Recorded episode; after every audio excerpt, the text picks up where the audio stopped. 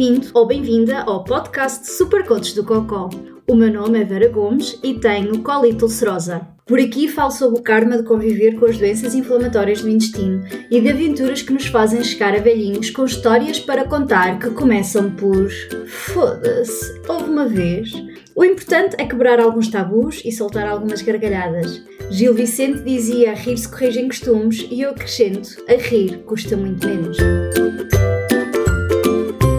episódio de hoje, com as férias de verão à porta, com a pandemia a dar sinais de que se calhar vai dar-nos uma folga e o certificado digital da vacinação Covid-19 prestes a arrancar, bora laurear a Covid?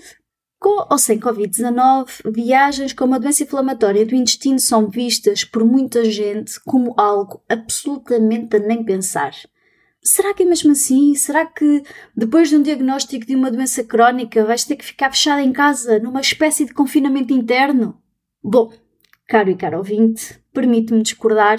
Aliás, antes de pormos mãos na massa do conteúdo deste episódio, deixa-me já dizer-te que no pior período de atividade da doença que tive na vida, visitei nada mais nada menos que 13 países diferentes, alguns mais do que uma vez, em qualquer coisa como 12 meses. Portanto, esta é a bitola e a prova de que nada é verdadeiramente impossível. Portanto, posto isto, diria que é a altura de começarmos a pensar na próxima viagem que queres fazer. Para o exercício deste episódio, vamos usar como exemplo as Maldivas. Até porque depois de um ano e meio fechados em casa, creio que estou certa que ninguém diria que não a uma viagem às Maldivas. Agora temos que, sim, porque não penses que vais sozinha às Maldivas, portanto é temos, e é claro que eu também vou contigo. Muito importante, algo a terem atenção é viajar com alguém que perceba ou que tenha alguma empatia por ti. Se já sem doenças nenhumas, nem toda a gente é boa companhia de viagem, acredita que com uma doença inflamatória do intestino convém escolher bem com quem viajamos. Temos destino, temos companhia, altura de saber mais sobre o sítio onde vamos. E não, não me refiro àquelas coisas do o que é que vamos fazer, o que é que há para ver. Refiro-me mesmo a coisas que pessoas com doenças inflamatórias do intestino pensam, como, por exemplo, preciso tomar vacina para ir às Maldivas? Se sim, quais? São vacinas que posso tomar tendo em conta a medicação que faço? Uma boa fonte de informação é a secção de Conselhos aos Viajantes do Ministério dos Negócios Estrangeiros de Portugal é um bom sítio para encontrar respostas gerais a algumas das nossas perguntas, como por exemplo a questão das vacinas. É que pessoas a fazer imunossupressores não é recomendado fazer vacinas vivas, ou seja, vacinas em que o vírus ainda está ali assim só meio atordoado, como por exemplo a vacina da febre amarela. E já que estamos neste site, aproveitamos e vemos também os contactos dos hospitais que recomendam algo claramente a levar na nossa mala de viagem. Portanto, agora que vimos alguns dos requisitos de entrada nas Maldivas, sabemos que não há assim nada que seja imediatamente um grande não e temos os contactos locais caso precisemos de recorrer ao médico, siga para o resto. E o que é que é o resto? O resto é, antes de marcar a viagem, é importante falar com o gastro sobre a ideia de irmos para o outro lado do mundo, não é? As Maldivas é do outro lado do mundo. A doença inflamatória do intestino pode não estar estável o suficiente para corrermos o risco de estar do outro lado do mundo e por isso podemos ter que mudar os nossos planos de viagem ali para Palma de Maiorca. Convém também perceber com o gastro o que fazer em caso SOS. Outro aspecto muito importante e a ter atenção é a medicação. Convém não só teres a certeza que tens medicação que chegue e que sobre para o período de viagem, Pode sempre haver um atraso, um cancelamento de voo. É ainda mais importante ter uma declaração do médico, de preferência em inglês, com o teu diagnóstico e o tratamento que fazes. E em inglês porquê? Para não teres problemas, por exemplo, nos aeroportos. Tens que ter em atenção que medicação permitida em Portugal pode não ser permitida noutro país e com as quantidades que viajas, podes facilmente ser acusado de tráfico de droga. A não ser, claro, que queiras muito conhecer o sistema judicial do país por onde viajas. Mas olha, se não te importas, amigo não empata amigo, eu vou ali ver uns museus, está bem? Portanto, temos destino, companhia, alguns dos requisitos, um plano SOS elaborado com o gastro, muito bem, altura de tratar da logística da viagem, como viagens, alojamento e consulta do viajante. Podes dizer, para quê se aquilo é tão turístico e não se passa nada? A consulta de viajante não é só sobre ir e só sobre vacinas. É ter a certeza que temos tudo o que é necessário, que estamos preparados para algo que possa correr menos bem em termos de saúde e, sobretudo, evitar riscos desnecessários. Lembra-te, as Maldivas é do outro lado do mundo, num fuso horário completamente diferente. Podes não falar muito bem inglês e não teres uma pessoa à tua frente que te consiga perceber. E já dizia a minha mãezinha que o seguro morreu de velho. Outro aspecto a ter em conta e a tratar é ter um seguro de viagem. Há várias seguradoras que o fazem, não é propriamente caro e cobre custos no caso de uma eventualidade mais complicada, como é o caso de roubo, saúde, transporte do país onde estás para a tua casinha, entre outras coisas. Claro que se viajares na Europa, altamente recomendado teres o cartão europeu de seguro de doença. Não é a mesma coisa que um seguro de viagem, mas dá acesso ao sistema nacional do país europeu em que estejas em caso de urgência. Nota que é mesmo apenas em caso de urgência, não é propriamente para ir lá ter consultas e fazer tratamentos.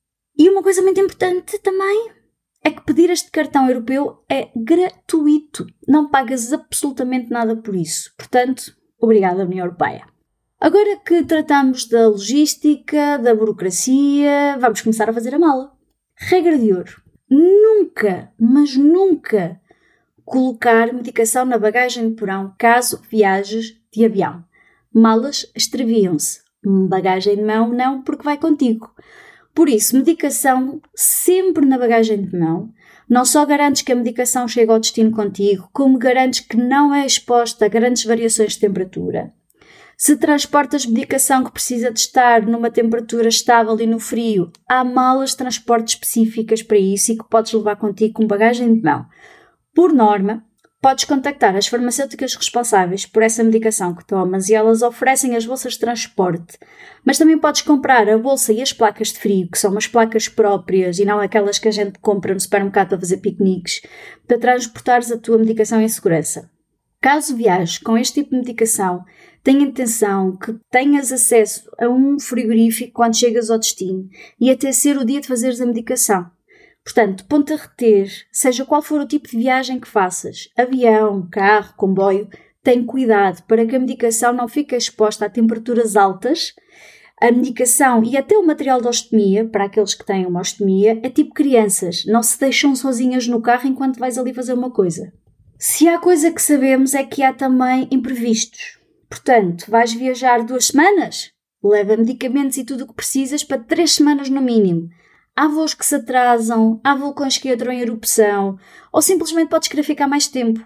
Caso precises de medicação por causa de um imprevisto, foste roubado, ficaste mais tempo, o que for, podes contactar um projeto internacional que se chama IBD Passport, que foi criado por uma enfermeira inglesa com doença de Crohn e que ajuda a teres acesso à medicação quando viajas. Nota é para usares em caso de não teres a tua medicação e em caso de urgência. Em alternativa, podes sempre contactar a Associação de Pessoas com Doença Inflamatória no Intestino no país em que estás a visitar e pedir ajuda. E é mais um contacto a ter na tua mala. Outra sugestão: nunca sabes muito bem se vais encontrar comida que seja aceitável para a tua tripa, não é? Por isso tens duas opções.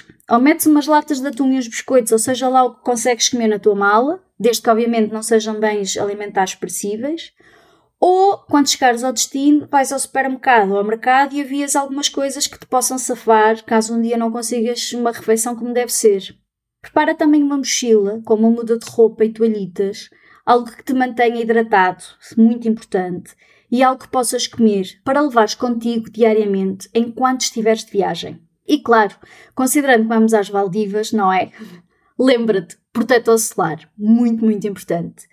Por último, e agora que já estás pronto para descobrir o mundo, é natural que a viagem, a alteração da rotina, o jet lag, o tipo de comida no destino possam de certa forma causar alguns constrangimentos ou desconforto com a tripa. Coisas tipo inchaço abdominal, gases e até alguma diarreia. Nada de pânico, é absolutamente normal, pode acontecer. Tu estás preparada, afinal de contas, tanto o gastro como a consulta de viajante deram-te as ferramentas para lidar com a situação e ao fim de uns dias estarás como novo a curtir a vida. Tenha atenção que cansaço de viagem qualquer pessoa tem, com ou sem doença inflamatória do intestino. Por isso, não te coíbas de teres períodos de descanso sempre que precises e de planeares os teus dias como períodos de descanso ao longo do dia. Roma e Pavia não se viram num dia, portanto, não tens que conhecer o teu destino num dia só. Acima de tudo, o mais importante é ir e descobrires o mundo. Foda-se, uma vez! Histórias de viagens não tenho uma. Tenho tantas que poderia escrever outro livro só com essas aventuras à pala da cola e tolcerosa. Hoje vou partilhar uma delas e certamente que terei oportunidade para partilhar outras contigo no futuro. Em 2016, no auge da minha pior crise, tive uma viagem de trabalho à América do Sul, Brasil, Chile e Argentina. Países que nunca tinha estado antes. Asseguro-vos que foi uma viagem recheada de peripécias desde o momento em que eu aterrei no Brasil, que foi o primeiro país que vi. Foi uma viagem muito intensa, com dias de trabalho extremamente longos e em 14 dias que durou a viagem só tive um dia de descanso, um dia de folga, que coincidiu nada mais nada menos que em Buenos Aires, uma cidade que eu sempre quis conhecer, sobretudo por causa do tango. Sim, aqui a vossa super coach do Cocó, eu aprendi a dançar tango argentino. E como é óbvio, tinha que sair do hotel, tinha que ir conhecer a cidade, tinha que dançar do tango no caminhito. E assim foi. Autocarro turístico, daqueles que subimos e descemos às vezes que quisermos para gerir o esforço e aguentar o dia todo a andar de um lado para o outro. Mochila às costas com a água, muda de roupa, toalhita e fraldas. Sim, eu estava em muito mau estado, tanto que fiz a viagem toda de trabalho e corri a cidade de Buenos Aires de fraldas mas sabem o que é que foi mais importante? Fui, vivi, conheci e dancei tango no caminhito. Yay! De fraldas, mas não interessa, ninguém viu, só eu é que sabia. Que se foda! Mesmo, é mesmo assim. Ninguém, nem nada, me tirou a vontade e o prazer de ter realizado algo que sempre quis fazer na vida. Hoje. Se gostaste do que ouviste ou achaste interessante, se esboçaste um sorriso ou soltaste uma gargalhada, então está na hora de seguir os desígnios do Buda e subscreve o podcast. Até para a semana e que Buda do Cocó esteja contigo!